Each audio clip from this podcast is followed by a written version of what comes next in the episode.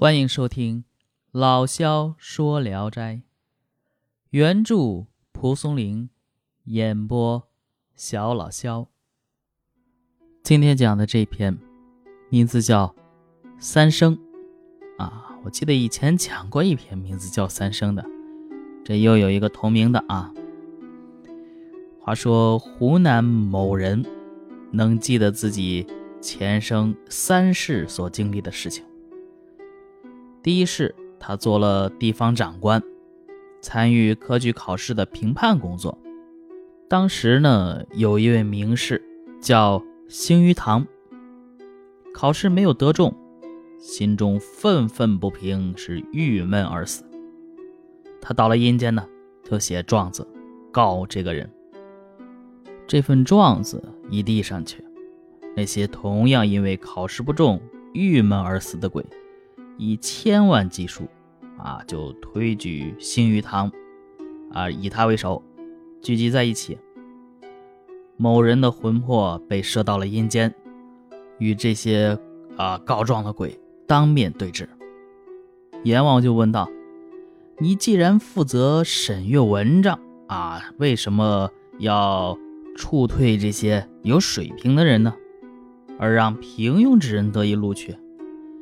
某人辩解道：“我上面还有个主考官，我不过是奉命行事罢了。”阎王马上发下了一支签子，派人去抓主考官。过了很久，主考官被抓来了，阎王便把某人的话告诉了主考官。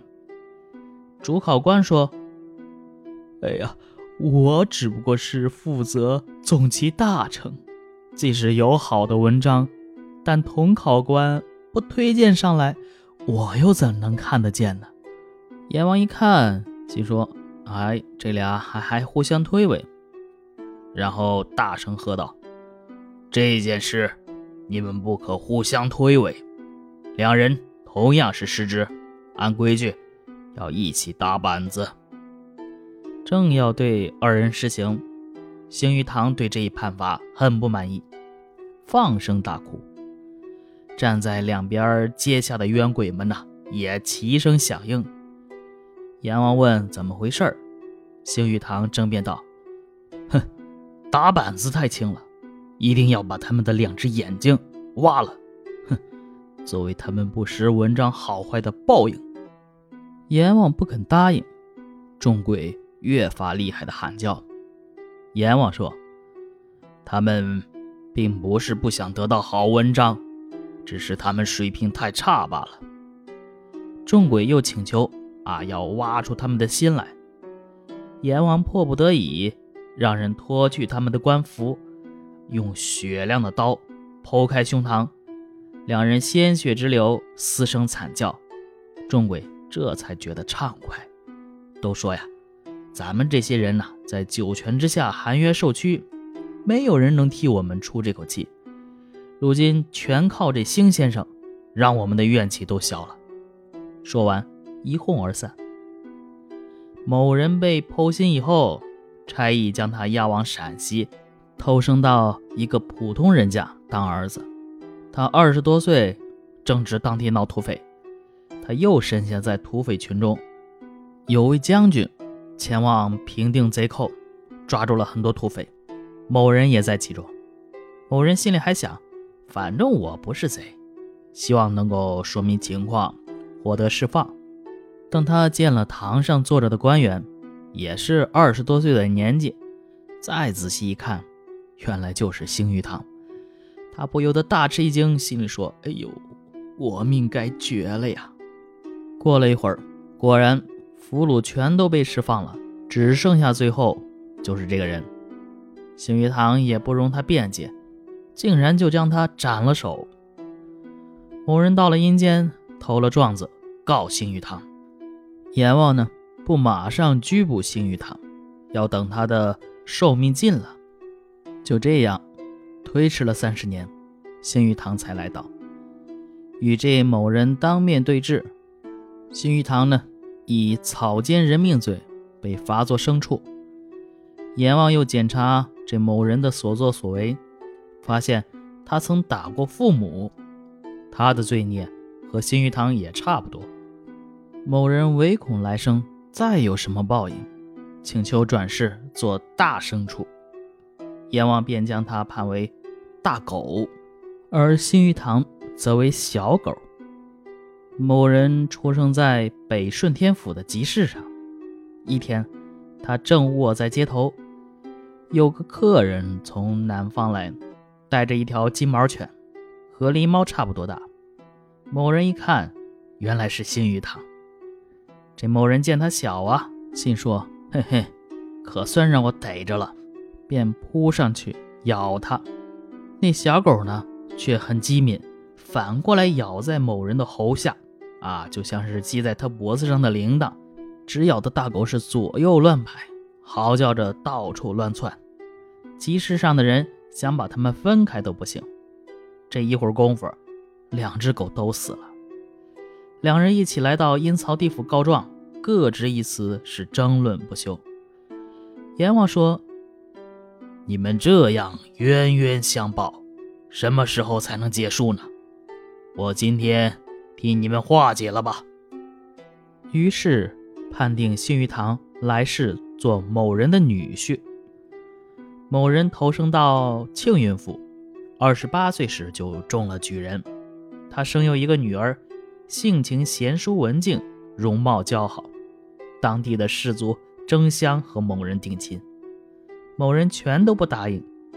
偶然有一次，他经过临近的郡城，正碰上学史在为考生评判试卷，取在第一卷的考生啊，姓李，实际上就是星玉堂。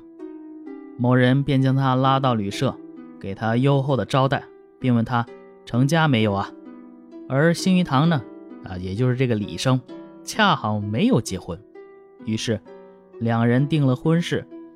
旁人都认为某人是爱惜人才，却不知道他们有一段夙愿。星鱼堂将某人女儿娶回去，夫妻俩相得甚欢。但是呢，这女婿自恃有才，动不动就欺辱岳父，啊，常常一两年不到某人家拜望。某人也能够容忍他。后来，女婿中年时命运窘迫，苦于啊不能够种地，啊也就是种菊。岳父为他千方百计的打点，这才使他在名利场上得志。从此以后，两人和好，如同父子一般。意思是说，一世被处，竟然三世不能和解。怨毒之情竟然厉害到如此地步，阎王调停的方法虽然妥善，但是殿阶之下千千万万，这么多人，是不是天下人的爱婿，就都是在阴曹地府中悲愤嚎叫的人呢？好，这篇讲完了啊。呃，人才呀被出落啊，也就是没中举，仕进之途被阻挡。到底能造成多大的仇恨？三生这一篇呢，给予了明确的说明。啊，虽然篇名是三生，其实是写了四世啊。写明是星鱼堂与令尹由于结下科场的仇恨，数世冤冤相报。只是到了第四世，由于阎王的安排，成了岳父和女婿的关系。岳丈百计为之奔走阴谋啊，让女婿得志于名场之后，怨恨才得以解脱。本片呢算不得小说，只是寓言啊。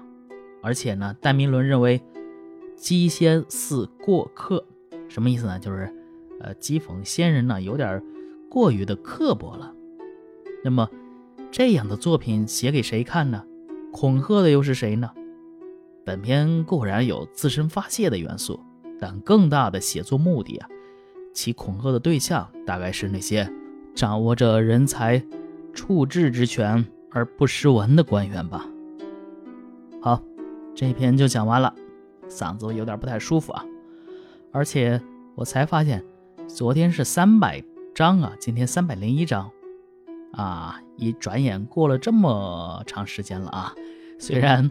啊，一天一章，但是也没有怎么断啊，哈哈，啊，可喜可贺。好，我是小老肖，咱们明天接着聊。